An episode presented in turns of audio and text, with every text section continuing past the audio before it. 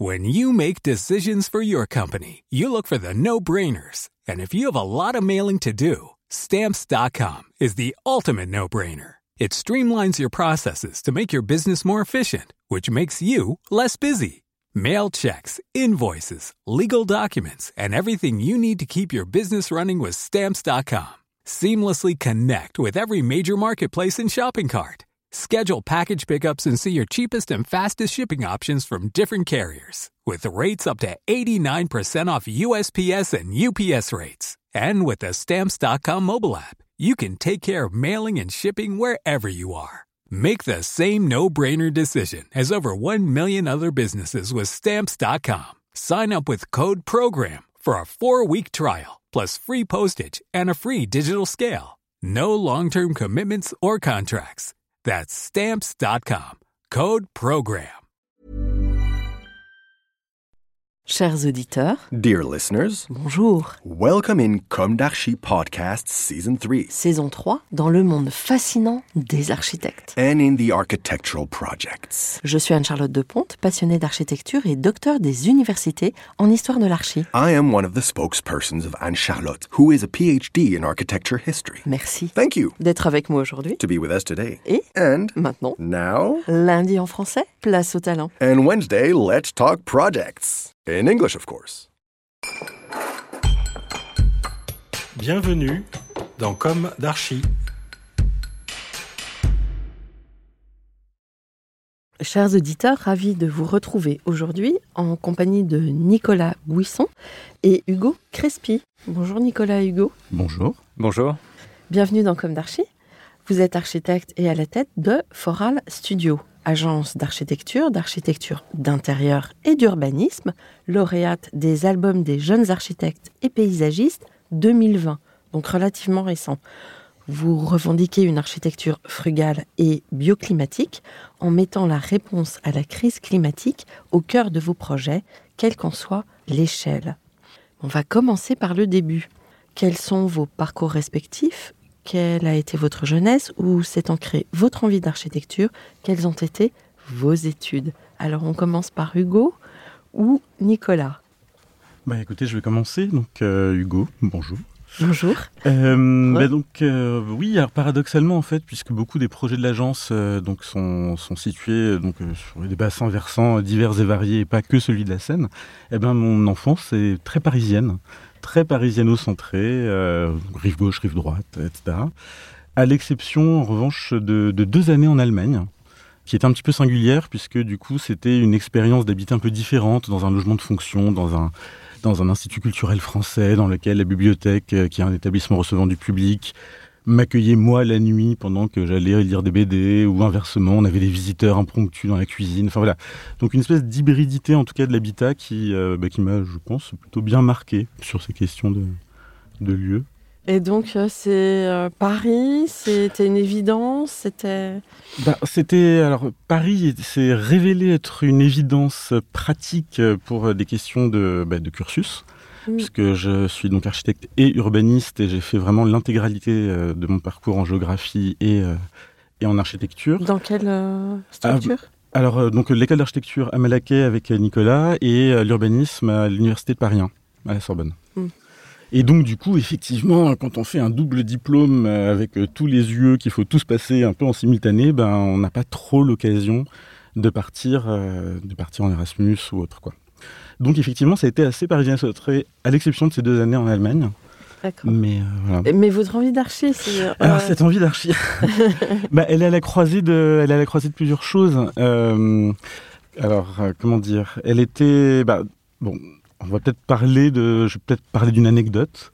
Euh, mais depuis que je suis tout petit, je, je dessine euh, donc une, euh, enfin, ça, paraît vraiment ridicule, hein, mais c'est une forme donc de, de plan de ville imaginaire, d'une capitale, d'une île imaginaire qui s'appelle Mondier Noir. Euh, et donc, il y a plusieurs dizaines de feuilles à quatre que j'accroche au mur, que je change périodiquement en fonction des, des humeurs du moment, etc. Et donc, déjà, une volonté bah, qui a paru très jeune quand j'étais en CE2, bah, de, de dessiner l'espace, de dessiner une topographie, de dessiner un paysage. Alors, c'est pas la même chose d'ailleurs sur Nicolas, il en parlera tout à l'heure, c'est pas les mêmes échelles, etc. Mais, euh, mais c'était voilà, déjà une, première approche sur cette, euh, sur cette envie d'archi, mais qui n'était pas forcément euh, nommé comme tel dès le départ, puisque le mot architecture, euh, bah, dans nos parcours respectifs, il arrivait très tard. Moi, j'étais euh, dans un lycée dans lequel, quand vous disiez que vous alliez faire autre chose qu'une classe préparatoire, on tolérait médecine ou, ou droit, et c'était tout. Donc l'architecture n'était même pas en fait un sujet. Et, et, donc, pour tout vous dire, je voulais faire du géomarketing, parce que c'était le seul truc que m'avait donné le NICEP à cette époque-là. Mais je savais que ça avait un rapport avec l'espace, je savais que ça avait un rapport avec le territoire, avec ses différentes échelles. Et, euh, c'est donc euh, après, des années de, après deux années d'études littéraires, pour le coup, que j'ai euh, compris qu'il existait d'autres choses, qu'on pouvait travailler l'espace autrement que dans une perspective publicitaire sur ces sujets. Et donc, voilà, j'ai postulé aux écoles d'architecture où j'étais pris, du coup, à l'école d'archi de Malaquais. Donc, le terme architecture est arrivé assez tard, assez tard dans mon parcours et euh, bah, qui du coup était un parcours qui était plutôt empreint de sciences sociales. Et, euh, donc euh, après, tout le reste de mes études d'archi a essayé de, bah, de, renouer les deux et de fabriquer une méthodologie de travail qui était bah, un peu différente de celle que j'avais apprise à l'université et de celle que j'apprenais aussi en école d'archi. Alors Nicolas. Bonjour. Bonjour. moi j'ai également grandi à, Paris, en tout cas jusqu'à mes, mes 8 ans dans un cadre familial euh, autour de l'artisanat, de, l'art, dans un contexte quand même particulier. Par exemple, j'ai pas, euh, je suis pas allé en maternelle, euh, les premières années en tout cas, et j'accompagnais ma, ma, mère, qui était militante à TD Carmonde, qui animait des ateliers de rue de peinture à Ménilmontant pour les enfants pauvres et déscolarisés. et donc voilà, j'ai passé une partie de mon, ma tendre enfance dans la rue, à peindre avec euh, les, enfants euh, des quartiers. Et c'est vrai que c'est une enfance euh, assez dépouillée, avec peu de moyens à la maison, pas de télé, pas de jeux vidéo, beaucoup de lecture, et petit à petit de, la réalisation d'objets, de, beaucoup de production manuelle par différents biais. Mon père est une sorte de transfuge euh, social. Il a quitté euh, sa famille du, sud de la France à 14 ans et euh, il est monté à Paris à 17-18 ans pour apprendre l'ébénisterie, aller écouter en éditeur libre Deleuze à Vincennes. Et quand je suis jeune, il monte une coopérative d'ébénisterie avec d'autres artisans. Et donc, voilà, c'est aussi des premiers pas dans, dans la, poussière, du bois, les odeurs de colle, de vernis peu de moyens, enfin peu de jouets, peu de choses qu'un enfant euh, peut-être plus euh, traditionnel aurait à sa portée, mais donc d'autres euh, matériaux et avec lesquels du coup je me, je me suis emparé pendant mes vacances, pendant mon temps libre. Je fais des objets. L'été, je vais chez mon grand-père qui est guitariste classique, compositeur et artiste, sculpteur, peintre, et c'est quelqu'un qui crée tout le temps. Et donc voilà, il nous entraîne sur là-dedans. Euh, et on a, nous, euh, quand je dis nous, j'ai un frère à ce moment-là aussi qui participe à cette stimulation euh, de créative, d'objets, de petites sculptures. Donc c'est plutôt un, apprentissage autour de la production d'objets. Puis je, continue avec du modélisme, de l'aéromodélisme. J'imagine des, planeurs que je dessine, que je, fais en balsa, que j'entoile de, de, papier japonais. Enfin voilà, des choses qui après, quand des décennies plus tard, je dirais, dans l'architecture que je retrouve euh, pour les maquettes, pour cette, euh, en tout cas ce plaisir de, des mécanismes, des, je sais pas, j'ai beaucoup de bonheur à, passer du temps euh, sur la, fabrication d'objets, de, la minutie. C'est vrai que cette enfance est, je pense, un peu solitaire. en tout cas, je suis quelqu'un de plutôt réservé, soit dans le monde des livres, soit dans les objets que je fabrique et que je retrouve du coup vraiment beaucoup plus tard vous avez cette générosité de, témoigner sur euh, ce parcours euh, initiatique, en fait, ce chemin initiatique euh, nourri par la création. En tout cas, moi, ça me parle. Alors, vos études après, vous rentrez dans le concret? Alors, je rentre dans le concret. Au moment du bac, quand il faut prendre des décisions, j'hésite beaucoup. À l'époque, je veux faire du design, des objets pour la vie, la vie de tous les jours, du quotidien. Mais euh, je décide de faire un double cursus, euh, ingénieur euh, design. Enfin, en tout cas, c'est comme ça que j'envisage à ce moment-là. Et donc, je fais une école d'ingénieur dans laquelle je ne me plais pas. parce que je, 5 ans c'est long, euh, prépa, école d'ingénieur, et en fait je rêve d'autre chose. Entre-temps, je trouve d'autres échappatoires. Je travaille beaucoup les étés avec des, ma marraine qui est céramiste, que j'assiste, qui à l'époque travaille pour ou avec Gérard Garouste, Miguel Barcelo, ou dans le design avec Sotsas. Et donc voilà, pour moi, les meilleurs moments d'école euh, d'ingénieur, c'est euh, les moments où j'y suis pas et où je suis euh, dans l'atelier de céramiste, à travailler la terre, ou à être assistant d'une autre artiste, Susanna Fritcher, qui manipule d'immenses plexiglas qu'elle peint au pistolet par accumulation de, de, couches blanches quasi invisibles et qui forment des dégradés dans l'espace. Voilà, donc j'ai comme ça des des manières de survivre à un environnement euh, qui sinon me, me, voilà, me branche pas plus que ça.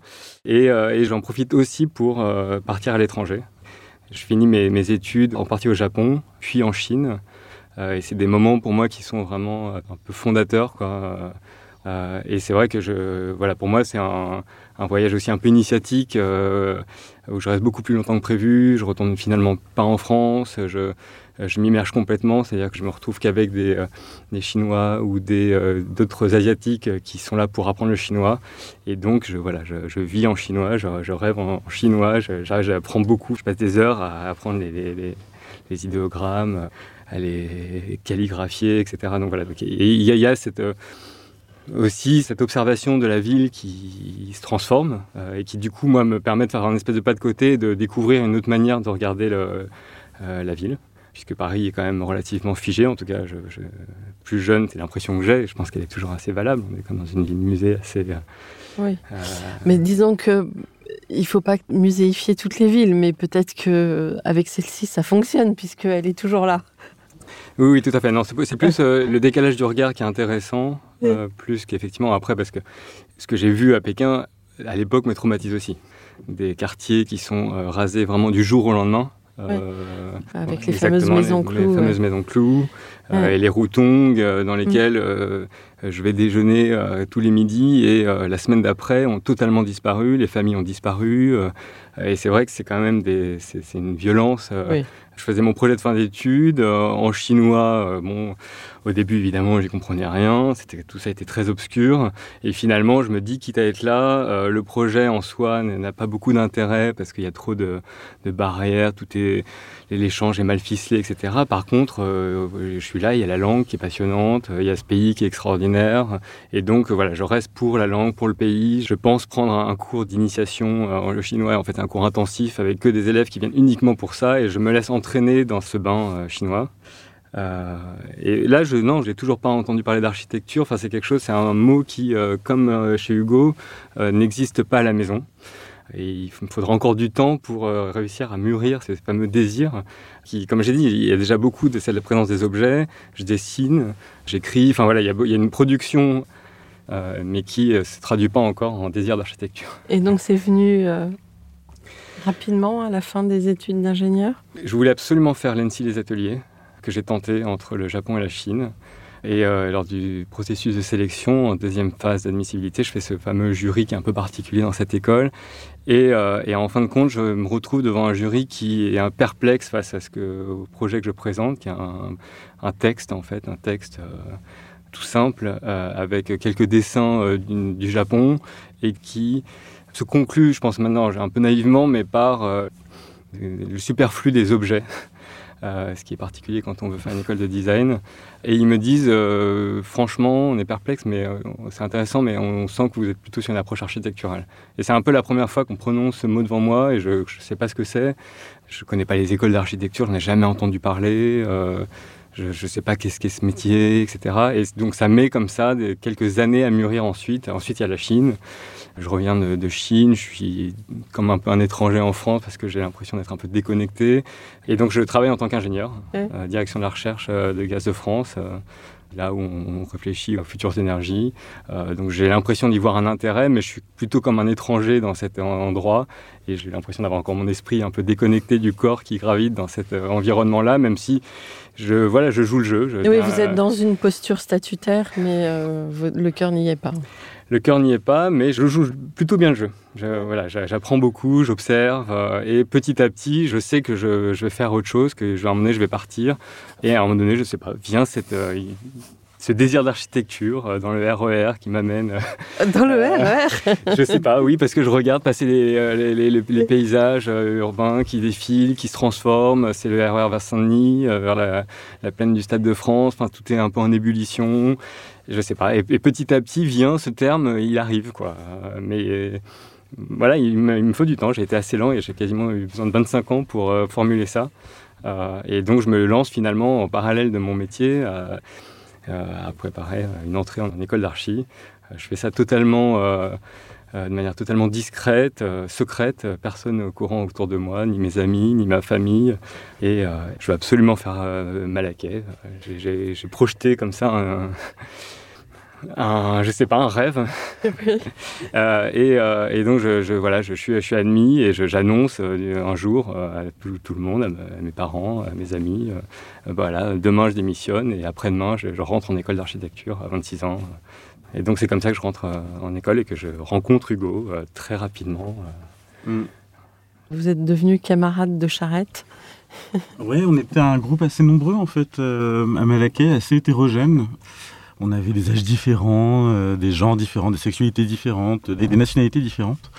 On est resté euh, assez proches bah, pendant ces 5-6 années et on continue d'ailleurs toujours de se voir. Euh, toute une bande, mais qui était aussi déjà à la croisée bah, de, bah, de, toutes ces manières de représenter et de concevoir l'espace différentes. Quoi. Mmh. Alors, quand et comment vous avez commencé votre activité en tant qu'architecte? Il y, a il y a ces rencontres à l'école euh, et, donc, avec Hugo et Julien, Julien Pilon, on travaille souvent ensemble. Mm. On, fait du projet à l'école ensemble, on part en voyage ensemble. Enfin, il y a tout un, apprentissage euh, en commun de, l'architecture. On se crée nos références ensemble.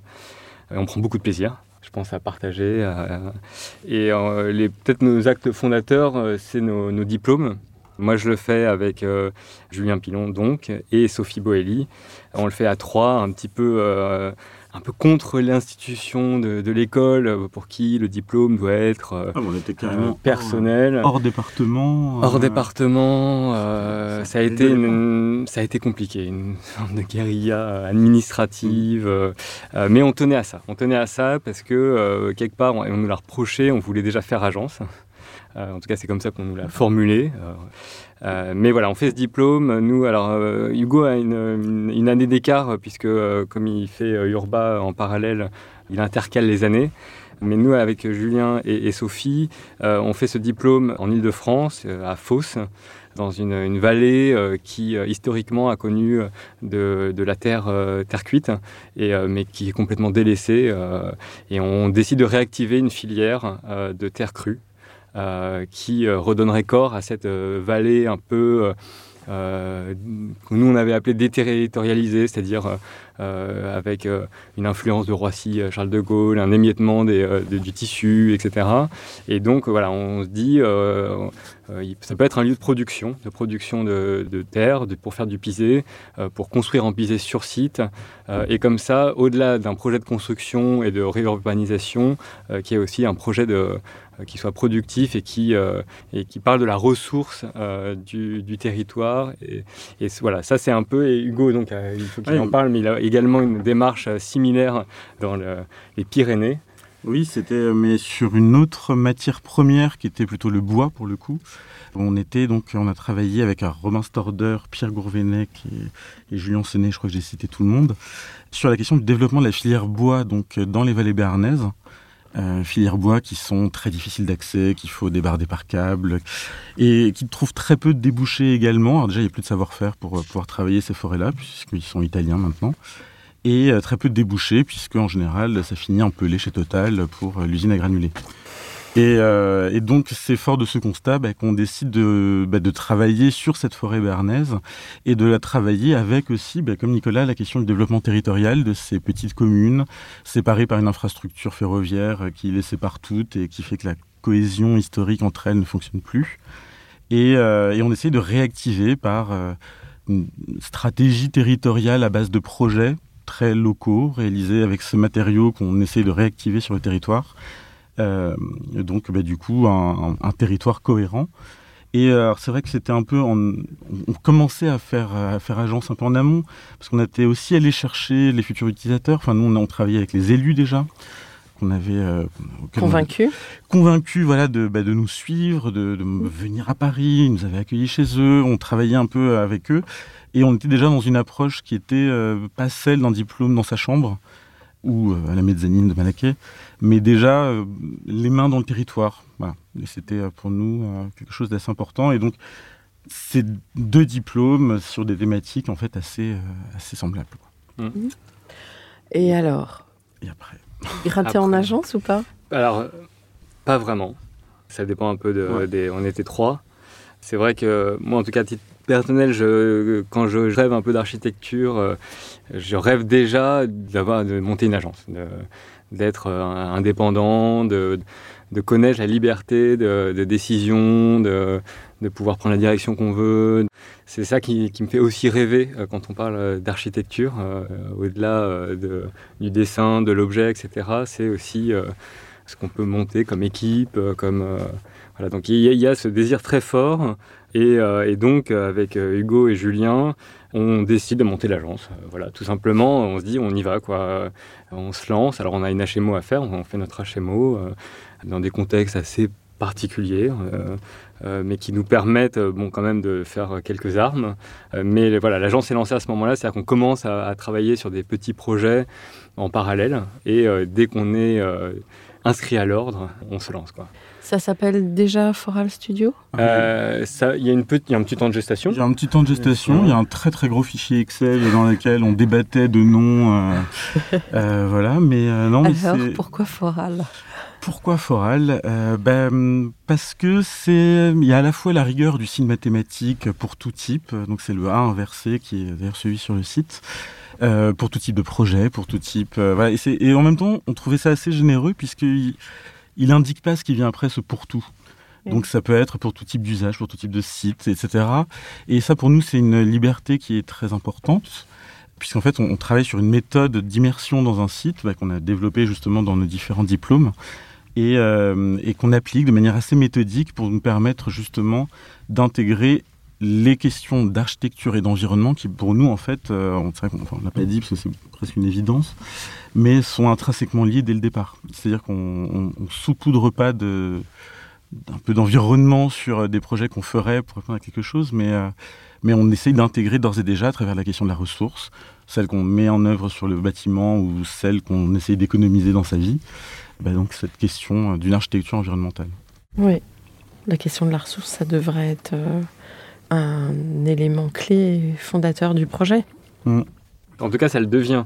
Pour nous, c'est une, une, une, donnée d'entrée clé dans nos diplômes, par exemple. Euh, on en a parlé. Euh... Cette question de la ressource locale, et on insiste vraiment sur le terme de local parce que c'est cette question d'un territoire qui nous est cher aussi, eh ben, on est en mesure de la mettre en œuvre à partir du moment où on a une certaine échelle de projet aussi. Et quand on commence euh, une jeune agence euh, au sortir de l'école et qu'on n'a pas les références d'une grosse agence, contrairement à Nicolas, j'ai travaillé, euh, donc j'ai fait ma HMO pendant que la première année. Alors moi, j'allais travailler à Foral les week-ends pour travailler sur des différents sujets. Mais donc, malgré tout, je ne suis pas parti avec des références d'agence. Euh, donc on, avait un corpus qui était bah, nos deux diplômes et, euh, puis euh, des amis, beaucoup d'amis et de la famille. Et donc on a fait comme beaucoup d'agences parisiennes des appartements, des boutiques. Et puis, et déjà sur ces projets-là, on, met à notre échelle la question bah, d'une architecture intérieure éco-responsable. Pour nous, c'est notre manière à cette échelle-là de travailler. Et puis en fait, bah, on tente un premier appel d'offres euh, la première année d'ailleurs, qu'on remporte tout de suite. Alors après, on n'a pas eu le, les mêmes ratios par la suite, euh, on vous rassure. euh, mais bon, chance du débutant. Et euh, bah, c'est un projet justement qui n'est pas à Paris. On... Alors attendez, on va y revenir au projet. pardon, pardon. C'est la passion qui vous emmène, mais c'est bien, c'est bien, c'est bien. Vous parliez de Julien tout à l'heure dans Les Associés? Oui, alors il est parti euh... Effectivement, il est parti en 2020. Ouais. Euh, il continue euh, voilà, son activité en Et... indépendant. Euh, D'accord. donc voilà, le, le petit groupe, c'est un peu. Oui, vous vous êtes cherché et finalement les choses se définissent. Très bien. Alors aujourd'hui, euh, vous avez des projets. On va revenir euh, sur, les projets. Est-ce que euh, vous, vous avez le sentiment d'avoir accompli ce que vous imaginiez euh, à la sortie de l'école? Ça fait combien de temps? 7 ans. L'agence, Sept ans. c'est 7 ans. L'agence a 7 Sept ans. L'âge de raison L'âge de raison, bah sur le oui, on est. Enfin, bah, déjà, on va commencer par un oui sur l'outil qu'on a fabriqué, euh, cette agence, cette équipe, ces méthodes de travail, cette diversité de projets, puisque on fait euh, du logement, des équipements, on travaille sur. euh, alors, je, parlais de trois bassins versants parce que euh, l'agence s'est implantée aussi du coup sur la Loire, l'agence parisienne, et puis pour accompagner aussi euh, bah, les, mouvements de l'équipe euh, donc dans les Bauges. Euh, donc on travaille sur des territoires aussi qui nous permettent en fait de travailler vraiment plus finement ces questions de, ressources, d'ancrage territorial. Et donc pour ça, oui, on n'imaginait pas en fait au moment où on faisait notre diplôme que sept ans plus tard, on aurait créé l'outil économique d'une agence qui nous permet en fait de mettre en œuvre ces choses-là. Ouais, J'ajouterais aussi que quelque chose qui euh, nous tient vraiment à cœur, c'est d'avoir euh, réussi euh, à aligner des convictions personnelles avec euh, une production euh, professionnelle. Et ça, on- bon, c'est un peu ce que je racontais plus tôt, mais c'est, je pense que c'est quelque chose que j'ai vraiment très longtemps cherché, de savoir comment on met toute cette énergie du quotidien, euh, d'un travail qui quand même demande beaucoup d'investissement et d'engagement au service de causes qu'elles soient écologiques euh, ou sociales, euh, qui nous sont chères et euh, qui fait qu'effectivement, euh, on- je pense qu'on est content d'avoir cet outil, de se lever le matin. De... Enfin, il y a vraiment cette envie-là qui est toujours intacte parce que euh, euh, ça fait partie d'une forme de militantisme qui nous, engage pleinement dans, dans ce qu'on fait. Et c'est vrai que, bon, Hugo parle de, de cette idée d'outil. Il y a aussi la question d'un outil très mobile ou euh, très flexible parce que on, on parle beaucoup, on débat beaucoup, on avance dans notre réflexion et on, on met à jour comme ça notre logiciel très régulièrement. Par exemple, euh, le texte de l'agence, c'est pas un texte figé qui a été écrit il y a, il y a cinq ans et qu'on oublie d'aller euh, dépoussiérer de temps en temps. Non, c'est quelque chose. Je sais pas, peut-être que tous les mois, tous les deux mois, tous les trois mois, ça dépend un petit Je- peu de, notre activité. Voilà, on le met à jour, on le voilà, on, on change des choses, on en ajoute, euh, et c'est comme ça sur euh, sur notre pratique. euh, c'est quelque chose de vivant, c'est un outil qui est vivant, et, euh, je pense qu'on est, dès qu'on sent qu'il y a quelque chose qui avec lequel on n'arrive plus à faire, et ben on modifie, on ajoute, on change les méthodes, et il y a ce plaisir euh, d'avoir quelque chose en, en mouvement qui épouse nos convictions personnelles. Euh, enfin oui, je dis outil, mais c'est vrai que c'est un outil très organique, très humain. Enfin, on, on travaille à plusieurs, on n'est pas tout seul. Euh, on travaille aussi avec des compétences différentes parce que euh, bah, donc archi urbain, archi ingé. À l'agence, on a aussi des- d'autres urbanistes, des architectes Oui, d'intérieur. alors vous, avez, vous êtes combien là Euh, on est entre 5 et 7 en général. Ah oui, on est ah sur, oui. cette, euh, sur cette vitesse de croisière, ça dépend des, des périodes. Et euh, oui, et donc du coup, en fait, on travaille aussi avec des compétences autres que, que les nôtres au sein même de l'agence. Et du coup, ça crée bah, du débat, ça crée, euh, ça crée des échanges qui sont assez riches. Avant même d'aller se confronter à la maîtrise d'ouvrage et aux autres bureaux d'études techniques, on a déjà cette... euh, Oui, si vous vous confortez ou solidifiez, ou vous êtes en confiance ou en phase par rapport à vos, vos convictions et vos objectifs, et du coup, ça permet d'être plus fort euh, en face des maîtrises d'ouvrage qui sont peut-être pas encore complètement calées avec. euh, Alors- Alors après, ça, ça nous a mis du temps. Hein, ouais. J'imagine qu'il faut aussi renoncer, pas mal. renoncer, pas- Jamais. Pas, le bon, non, Ouais. c'est pas vraiment le bon terme. Qu'on n'a pas de Euh, projet qui n'aurait pas cette démarche-là. Il y a des questions Oui. de curseur, en revanche, où, Mm. bien sûr, ben, on n'a pas forcément toujours les moyens d'aller jusqu'au bout de ce qu'on voudrait faire. Mais comme on, on lit dès le départ, dès l'implantation du bâtiment, les matériaux qu'on veut utiliser, cette question de l'écologie, euh, en fait, on n'a pas de projet qui ne le serait pas et on n'a pas le sentiment d'avoir fait des concessions éthiques aujourd'hui sur les projets. Après, euh, dans, dans- dans certains des projets, oui, il y a bien sûr des choses qu'on regrette, qu'on n'a pas pu faire, qu'on a testé, qu'on a raté. Mais, Ouais, euh, mais ça, ça mais voilà. c'est dans C'est chaque vrai vie, pareil. on nous dit souvent, euh, vous faites de l'éco-construction, euh, vous êtes dans une niche aujourd'hui euh, dont, dont tout le monde parle, euh, ça doit être porteur, euh, vous devez avoir euh, des tas de projets, etc. Et en fait, euh, non, quoi. C'est pas si simple que ça. On fait beaucoup de pédagogie au quotidien. On, parle beaucoup. On, on, essaye de convaincre les maîtres d'ouvrage, qu'ils soient euh, euh publics, privés ou des particuliers. Ça prend beaucoup de temps euh, et on se confronte à la, au réel euh, quasiment au quotidien. et donc ça, c'est vrai que c'est quelque chose. voilà, dans, dans, la question de l'accomplissement, il, y a, en tout cas, il y a ce réel qui est quand même assez dur. On a vécu là des, des crises pas évidentes, le Covid. Euh, alors les municipales pour nous, euh, c'est, oui, on sait qu'à chaque fois c'est très compliqué. On a perdu mm. euh, trois ou quatre des plus gros projets de l'agence lors des dernières municipales. On découvrait cet événement et, c'est vrai que ça a été un peu un choc mm. quand on met autant d'énergie, d'envie dans les projets qu'ils finissent mm. par rester des, des, projets de papier. alors aujourd'hui il y a la hausse du coût des matériaux qui porte aussi un coût sérieux à la viabilité de certains projets parce que quand un projet prend tout d'un coup 30% voire 50%, bah, un maître d'ouvrage, euh, évidemment, ne peut pas forcément suivre, donc ça nécessite de faire des arbitrages. Donc voilà, et, et de notre point de vue, il y a encore beaucoup de greenwashing. Euh, hmm. clairement à toutes les strates de la société, mais c'est vrai qu'on sent, du coup, c'est pour ça qu'on nous dit ça doit être porteur, et à la fois, euh, quand on est face à, à l'action, euh, bah, c'est plus compliqué. Il y, a, il, y a, moins de monde en tout cas. Euh, ça demande beaucoup d'efforts. Euh, donc c'est vrai qu'il voilà, y a un peu cette euh, oui, mais on le, contradiction. Euh, on le ressent beaucoup aujourd'hui où euh, le, du coup la durabilité, l'écologie devient un outil de communication formidable. Mais comment aller vérifier que derrière c'est tangible? C'est pas parce qu'on l'a dit que ça l'est. Ça c'est un peu le défaut aujourd'hui. On est en surcommunication. On croit qu'on a dit la formule et du coup c'est bon. Ben non en fait. C'est considéré aussi comme une plus-value, quelque chose qu'on peut aussi, du coup, euh, qui coûte plus cher, mais qu'on peut aussi facilement retirer en temps de crise. Et, euh, et donc du coup, bah, on fait le luxe. Voilà, exactement. Et, euh, et, nous, on milite justement un peu contre cette Alors que c'est l'inverse, parce qu'on est dans l'essentiel, dans l'essence, et que du coup, l'essence, elle pourra se projeter loin l'essence et l'essence parce que nous, enfin nous pour nous c'est vraiment très important aussi, c'est que euh, on parle à des maîtrises d'ouvrage qui ne sont pas forcément convaincus et une des manières de les convaincre pour nous c'est aussi de parler de cette question de l'intégration du projet dans une culture constructive, des artisans qui viennent à, enfin, d'à côté, le chêne on sait d'où il vient, etc. Donc ça pour eux c'est un premier argument.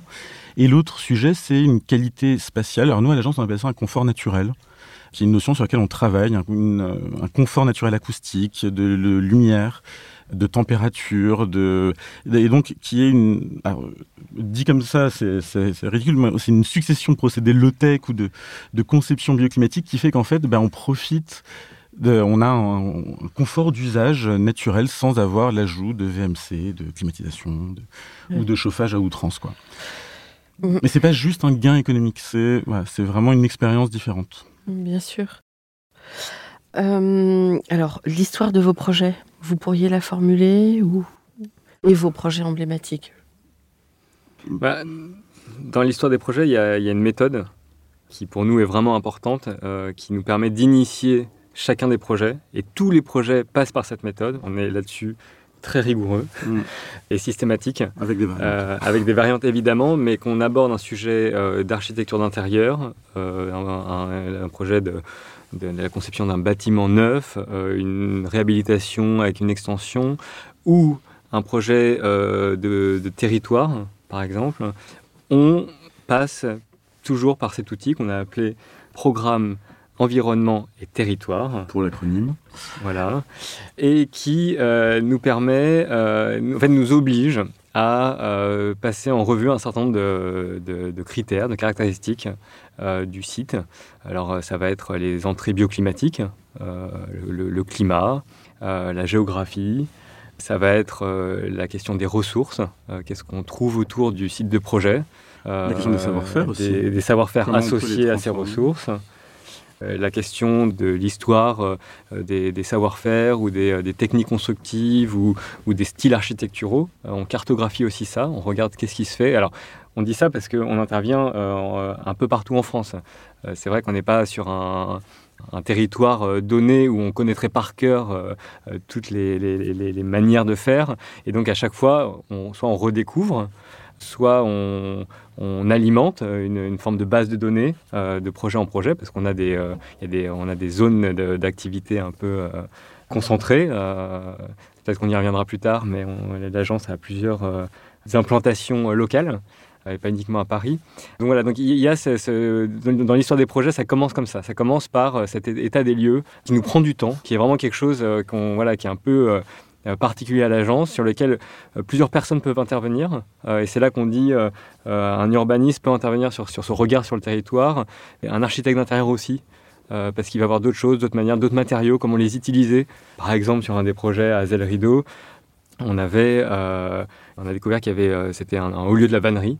Euh, voilà, qu'est-ce qu'on fait de la vannerie? Et ça, voilà, pour nous, c'était un peu inhabituel. La vannerie en, construction, euh, a priori, on ne va pas aller très loin. Mais voilà, on a réussi à, l'incorporer au projet euh, parce que les architectes d'intérieur aussi ont réfléchi à comment ça pouvait venir créer des cloisons ou des, supports intérieurs. Voilà un exemple. RDAI travaille beaucoup comme ça mm. dans le monde entier. Donc, pour nos auditeurs, RDAI qui fait les boutiques Hermès. Alors, est-ce que vous pouvez nous citer des projets? Alors on a ben, le premier projet donc euh, premier projet public, premier projet gagné de l'agence qui était donc à Alixan euh, dans la Drôme. C'est euh, pour ceux qui connaissent, c'est la petite bourgade circulaire qui est la gare de, enfin qui est la bourgade de la gare de Valence TGV et qui en fait bah, se développe autour de sa gare et son centre-ville. Bah, son centre-ville perd tous ses commerces et la commune, portée par une maire très dynamique, décide d'implanter un restaurant dans sa commune pour que les gens s'y arrêtent. Et donc, euh, bah, c'est notre première vraie expérience de réhabilitation dans un grand volume. Il y a une cour, il y a un extérieur, il y a des façades. Donc pour nous, c'est un grand truc. Et euh, il y a quelque chose qui nous séduit aussi tout particulièrement, c'est ben, on est entre deux rues circulaires et on se dit tiens ça pourrait être intéressant d'aller peut-être de l'une à l'autre et de recréer de nouveaux parcours. Et puis on voit à l'arrière il y a une grange en, pisé. Et donc euh, pisé de la terre euh, damée. Euh, une grange un peu croulante et qui dans le programme est donnée à détruire. Et donc, oui, oui, puisque dans le programme, tout est tourné vers la place. Et voilà. Et donc, en fait, petit à petit, on se dit, non, non, mais quand même, cette grange, elle est vachement intéressante, elle est même presque plus intéressante que euh, la vieille bâtisse à côté. Et on va y faire la salle de restaurant. Et, euh, à partir de là, on construit ce projet qui est euh, soumis à des questions de stabilisation de cette grange, justement, qui effectivement s'effondre. On y convoque d'autres matériaux locaux qu'on commence à qu'on identifie et on vient refabriquer cette percée, cette traversée dans le village euh, à partir de tout ça. Donc ça, c'est la première... Euh, Et c'est ce qui nous fait gagner le projet. Ah c'est qu'on est les seuls à proposer la conservation de cette grange, qui est globalement méprisée par euh, le programme et par également les, réponses de nos confrères et consoeurs qui en fait proposent tous de la démolir à la demande de la mairie. Mais et nous on y voit, on y voit en, une plus-value architecturale vraiment extrêmement importante. En plus, elle, elle a une très belle hauteur sous plafond, donc c'est des murs en pisé qui, qui montent à 4,50 m, dont la matière est vraiment, alors elle est très abîmée, mais elle, a une rugosité. D'ailleurs, même après le chantier, elle va continuer à s'effriter. Enfin, c'est un mur vivant, mais qui a été extrêmement bien reçu après la, livraison. Pendant le chantier, ça a été, enfin même pendant la conception, voilà, ça n'a pas été si simple à, convaincre. C'est vrai qu'au-delà de la mer, ensuite, il a fallu que tout le monde euh, euh, adhère. adhère. Mmh. Euh, mais finalement, mettre en valeur un, matériau historique de la région qu'on méprise un peu parce que c'est plutôt un matériau relégué à de la construction agricole ou rurale, finalement, les gens en ont été très fiers on a eu d'excellents retours sur cette matérialité euh, très présente et qui, c'est vrai, a fait beaucoup dans le projet. Mm. Mm. Euh, non, et puis pour citer peut-être d'autres projets, bah, peut-être de la même échelle aussi, euh, puisque la force des, marchés publics fait que bah, on a les références de l'échelle de projet qu'on a et on, on, commence justement à en sortir un petit peu aussi. Mais, mais donc on a gagné un projet à Mazières de Touraine, même configuration, un autre bistrot rural porté par la mairie. Avec le maire qui appelle la mère d'Alexandre. Pour vérifier. peut-être un conseil aux, futurs, aux étudiants en archi, euh, soignez bien vos maîtrises d'ouvrage précédentes. voilà. Euh, et qui effectivement, la, mère avec qui on avait un très bon rapport à Alexandre, euh, convainc le maire de la viabilité de notre proposition et de, notre équipe. Et donc nous sélectionne pour, pour mener ce petit projet. qui est aussi euh, une aventure un peu kafkaïenne, c'est que donc il y, a une, y a une belle longère qui est sur la route dans laquelle était projetée la salle de restaurant et des petites granges derrière toutes croulantes mais qui ouvrent sur la place. Et du coup, on se dit, bah non, on va peut-être inverser le schéma. Et, euh, et, puis là, on se retrouve perdu dans une, dans une aventure de, de subvention qui fait que, en fait, euh, bah, ce bâtiment qui s'écroule pourtant, eh ben, il doit être, euh, apparaître sous le nom de réhabilitation pour obtenir des financements. Puis il y a de la géothermie qui arrive en plus. Enfin, voilà. Donc, du coup, le projet, on le prend, on le retravaille. Euh, nombreuses, fois. nombreuses fois. Il y, a, il y, a, un premier projet d'extension euh, neuve dont on est très content à l'époque, euh, qui plaît à tout le monde et qu'en fait on met à la poubelle euh, et on recommence à zéro totalement parce qu'il y, y, a cette histoire de subvention qui, qui, débarque, qui dit non, il faut être dans l'emprise de l'existant, il faut que ce soit une réhabilitation, je mets des guillemets, euh, parce que un bâtiment non fondé, croulant, voilà, ne peut pas être eh ben, réhabilité forcément simplement. Et donc, on, voilà, on, refait, on réimagine un, autre volume avec, on fait un jeu de, de, toiture euh, au même emplacement, mais donc voilà, on a quand même l'impression d'un bâtiment, d'une extension euh, contemporaine, euh, en lieu et place des anciennes. Et se pose la question à nouveau des, matériaux. On attend de nous, et les architectes des bâtiments de France, la mairie attendent de nous qu'on mette de l'ardoise en toiture. C'est le réflexe local. Mais en se renseignant, on voit que bah, il n'y a, plus d'ardoise locale. La, la, grande ardoisière d'Angers Trélazé, euh, magnifique, a fermé en 2014. Et en fait, euh, il n'y a plus quasiment aucune production d'ardoise en France, à part euh, quelques petits producteurs de niche, mais qui sont vraiment pour le dédiés plutôt au patrimoine. Et donc on se dit, mince, on va, on, on va pas faire venir de, l'ardoise euh, d'Espagne ou pire de, Chine, qui des ardoises qui vont parcourir le monde, euh, parce qu'au gré des appels d'offres publics, on ne va pas contrôler leur provenance, etc. Et donc on dit, euh, cherchons une alternative à, la mairie. Donc on a cette fameuse carte des ressources qui fait qu'on regarde dans un, périmètre de 50 km à la ronde à peu près, qu'est-ce qu'on peut trouver comme alternative. Et là, on on retrouve euh, Bruno Gondrin, un, artisan qui fabrique des tavaillons, des tavaillons de châtaignier. Donc euh, ce sont des, tuiles en bois.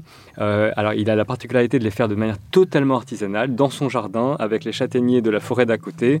Et ses seuls outils sont une hache et c'est marrant quoi. Et donc il fend, il fend des, des, rondins à la hache donc c'est fendu sur quartier et ça a la particularité d'éviter d'utiliser des scies motorisées et donc de ne pas couper dans les fibres du bois, ce qui confère à ces tuiles de bois une longévité exceptionnelle. Euh, c'est-à-dire que ça peut durer un siècle. J'avais euh, déjà vu ça. On peut les retourner au bout de 50 ans euh, pour les faire travailler de l'autre côté. Et donc voilà, le tout avec une empreinte carbone évidemment extraordinairement plus, enfin moins, moins importante qu'une extraction de, d'ardoise, euh, et le tout pour un prix similaire. Alors on se dit euh, banco. Et donc voilà, après il y a tout un travail de concertation avec la mairie euh, pour bah, voilà, faire accepter ce matériau qui est, qui est peu commun dans la région. Et puis il y a la question du bois, le bois en façade, en toiture, c'est quand même quelque chose d'assez peu habituel. Mais voilà, qui finit par faire, en tout cas selon nous, l'identité du projet, parce qu'on se retrouve avec cette double couverture en tavaillon qui devient un peu emblématique du, projet et qui là illustre un peu notre démarche euh, d'aller chercher euh, et une ressource et les savoir-faire euh, les savoir-faire locaux associés à la ressource. Hum. Alors, un dernier projet? Non, mais c'est oui, c'est un, dernier projet qu'on vient de gagner donc dans l'écoquartier de Cachan et qui est pour nous un, un moment important parce que c'est justement ce moment peut-être du changement d'échelle. Et donc on le fait avec des, des, grands archis, des monsieur, euh, monsieur Denis Valode, Madame Amonique. Euh, il y a la BNP, il y a Spi Batignolles, etc. Euh, et donc d'un coup, on, est, on fait 22 logements. Et c'est pareil pour nous, c'était un vrai sujet, un vrai de, moment de débat au sein de toute l'équipe. C'est comment on fait, on change d'échelle tout en conservant tout ce qu'on tout ce qu'on projette. Et bah, du coup, on, en fait, on se nourrit de l'expérience de nos petits projets des murs de paille qu'on met en ce moment en chantier pour une épicerie sociale à Issoudun qu'on va mettre sur le bâtiment. On fait du rafraîchissement naturel pour un office du tourisme à Azel Rideau et on va travailler ces bâtiments en ventilation naturelle avec des cheminées solaires qui lui donnent une forme un peu, un peu bizarre. Et euh, des briques de terre comprimées issues euh, aussi de nos expériences avec la terre à Vessivière, on n'en a pas parlé mais c'est pas grave. Et donc on va fabriquer des refends de logements justement en briques de terre comprimées Et donc, en fait, un changement d'échelle qui, voilà, qu'on essaye de faire aussi via cet angle-là. Euh, voilà. Bah, c'est passionnant. Rapidement, le petit. Vous, voilà. Comment imaginez-vous l'avenir? Une tour en paille à la défense? Non, je plaisante. Bah, en tout cas, on est, c'est vrai qu'on n'a pas, on n'a pas trop parlé de la paille, mais on est des fervents euh, Mm. militants de ce, ce matériau. Euh, Moi, je suis formé euh, pro paille. Et euh, c'est vrai qu'on est vraiment convaincu que c'est euh, le matériau, en tout cas d'isolant d'avenir, euh, puisque euh, il provient du rebut euh, qu'il y en a en quantité euh, sur euh, quasiment tout le territoire euh, français, et que euh, on dit qu'avec euh, uniquement 10% de, cette euh, paille produite chaque année, on pourrait isoler euh, tous les nouveaux bâtiments euh, faits en France. Oui. Par ailleurs, euh, on a une, il y a une excellente isolation thermique associée, une, un très bon déphasage, une régulation de l'hygrométrie. Enfin, sur le papier, on dit c'est le matériau rêvé euh, en, ressources inépuisables qui évite euh, d'avoir recours à des industries polluantes, qui évite euh, d'avoir recours à du bois via la laine de bois ou voilà d'autres procédés qui nécessitent des grosses transformations. Là, on est vraiment, on passe de la botte de paille du champ au mur. Il n'y a pas d'intermédiaire, euh, on n'a pas besoin de la transformer, on n'a pas besoin de la, re, de, de la reboteler nécessairement. Enfin, c'est vraiment quelque chose qui est très. Alors, là, quand on parle de low-tech, là, on est vraiment. euh, et euh, qui, à la- l'éventuelle démolition d'un bâtiment, peut aussi se retrouver à la terre. Donc voilà, ça, c'est quelque chose. C'est un des, euh, des sujets sur lesquels on, on se bat à l'agence, on, qu'on essaie, de, on essaie de convaincre les maîtres d'ouvrage qui ont toujours une, une forme de réticence face à un matériau qui surprend un peu. Et là-dedans, alors on parle d'avenir, mais c'est vrai que dans, dans ces, euh, dans ces euh, axes de recherche, il y a cette question du bois. Euh, on nous, on travaille évidemment quasiment qu'en bois d'un point de vue structurel. On a fait un gros travail de, de la filière bois, notamment parce qu'on est assistant à maîtrise d'ouvrage de la région Grand Est et des, euh, six parcs naturels régionaux de cette région pour euh, redynamiser la filière bois. Et donc pendant deux ans, on a euh, parcouru, euh, des rencontré, scieurs, euh, parcouru les forêts euh, avec les exploitants euh, et rencontrer euh, première et deuxième transformation, c'est à savoir les scieurs, les menuisiers, les charpentiers. Voilà, donc on, on est euh, très, enfin, c'est un sujet qui nous tient à cœur, mais ce qu'on a découvert durant tout ce travail, c'est qu'il fallait préserver cette ressource. C'est que c'est une ressource sur laquelle il y a de plus en plus de pression, et donc on se demande aujourd'hui, oui, on ne veut utiliser que ça, enfin en tout cas d'un point de vue structurel, pas de béton, pas d'acier. Par contre, utilisons-en le moins possible. Donc un des axes de recherche, c'est comment on minimise euh, la- les quantités de bois qu'on utilise euh, sur, un, sur un projet. Donc ça, en tout cas, à l'avenir, ça fait partie des choses qu'on pousse. Mm. Euh, voilà. Après, euh, sur les questions euh, d'agence, par exemple, on a, je pense qu'on a envie de se développer, de grossir un peu euh, pour euh, pouvoir euh, aussi accueillir de nouvelles spécialités. Il, y a, a vraiment cette question de la pluridisciplinarité qui est très importante à l'agence. Donc des, des architectes qui vont être spécialistes de tel ou tel matériau, un, un profil de chercheur, un économiste, voilà, qui vont permettre de venir enrichir notre pratique par des, des regards différents. Et puis ce changement d'échelle aussi, pour pouvoir faire la démonstration que la question de bah, d'une architecture écologique, c'est pas que l'apanage d'un maître d'ouvrage public euh, qui a les moyens de faire son petit équipement, euh, enfin bien quoi. Oui, les- euh, ce serait bien que la promotion s'en empare. Ben c'est ça, et donc euh, bah, on est tout à fait euh, Mais ou- peut-être, à des discussions. voilà, mais peut-être aussi qu'ils vont être contraints de changer. Oui, mais tant que c'est perçu sous l'angle de la contrainte, il y a toujours des échappatoires à un moment ou à un autre. ouais. Quand c'est vraiment incarné, quand c'est quand ils y croient vraiment, quand tout le monde y croit vraiment, eh ben les engagements sont différents.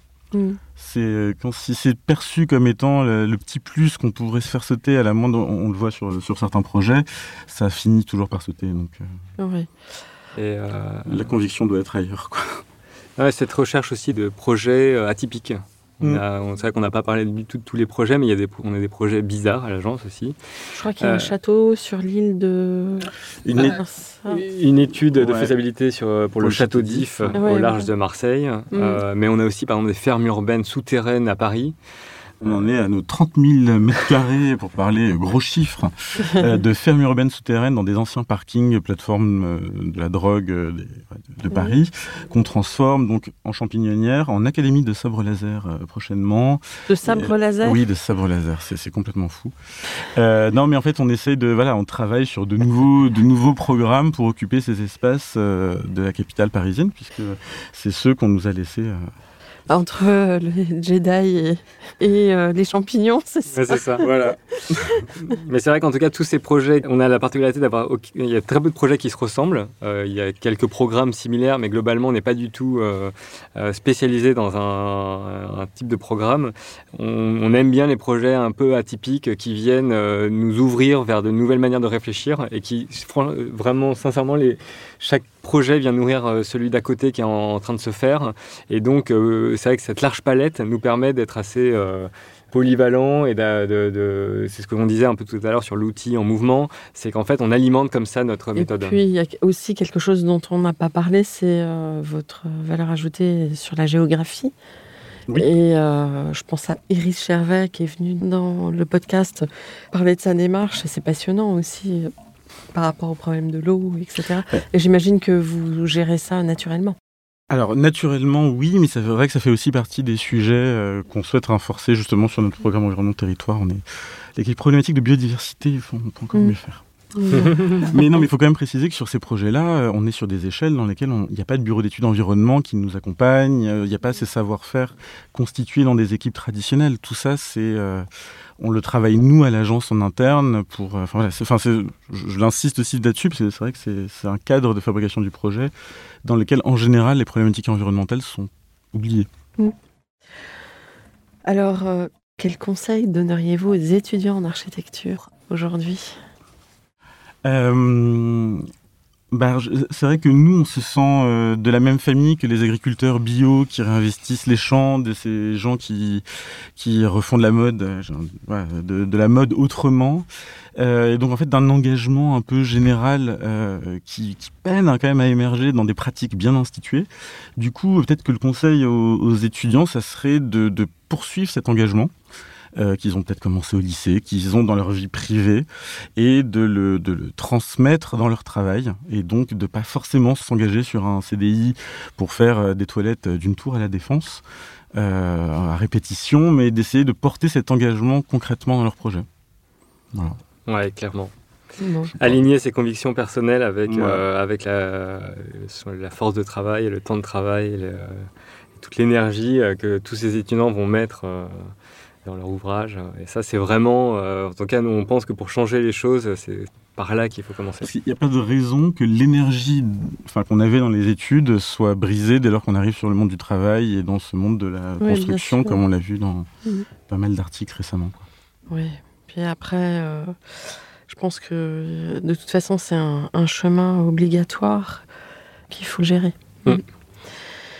Euh, un mot de la fin? Bah non, mais euh, merci déjà de nous avoir reçus. C'est vrai qu'on est, euh, bah, vous disiez, euh, d'une promotion des albums des jeunes architectes et paysagistes 2020 qui est euh, un peu une promo sacrifiée euh, à l'hôtel du Covid et à l'hôtel de, ouais, de tout ça. On les a en- vraiment vus en vrai pour la deuxième fois à Bordeaux là, il y y, a une semaine. Et c'est vrai qu'en fait, bah, les, dans un contexte comme celui-ci, on espérait que les AJAP soient euh, un moteur de nouveaux projets sur ces sujets-ci, mais en fait, pour l'instant, non, on n'a pas la caisse de résonance attendue. Donc on est très content d'être là euh, pour, pour ça.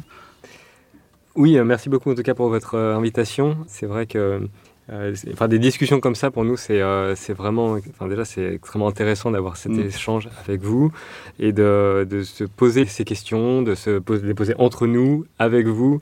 Euh, ça nous fait réfléchir et ça alimente euh, finalement la pratique, ça alimente la manière dont on apprend aussi à, à communiquer sur les projets, sur la, la- la pédagogie à amener au projet. Euh, donc voilà, c'est vrai que et les, les AJAP euh, nous, euh, nous amènent aussi vers ça, c'est-à-dire euh, via des conférences, des tables rondes, etc. euh, on est amené à, à, oui, à ouvrir euh, notre pratique euh, à un public. Euh, T'es trop gentil. T'es trop gentil avec nous. Mais euh, en tout cas, moi, je vous remercie beaucoup d'être venu euh, ici parce qu'on est euh, convaincus qu'il faut arrêter de polluer nos sols, envoyer n'importe quoi dans l'air et, consommer à outrance. Hein. C'est vraiment et en dehors des discours de récupération politique, mais d'être vraiment dans cette matière qu'il faut travailler. Donc bravo, vraiment bravo, continuez. Et euh, merci parce que vous êtes euh, aussi plein de sensibilité et euh, on sent qu'il y a des, une capacité créative forte. Donc continuez, continuez. Merci. Merci à vous. Merci beaucoup. Au revoir chers auditeurs, merci pour votre écoute et à la semaine prochaine pour un nouveau sujet. D'ici là, n'oubliez pas l'épisode en anglais et prenez soin de vous. Au revoir.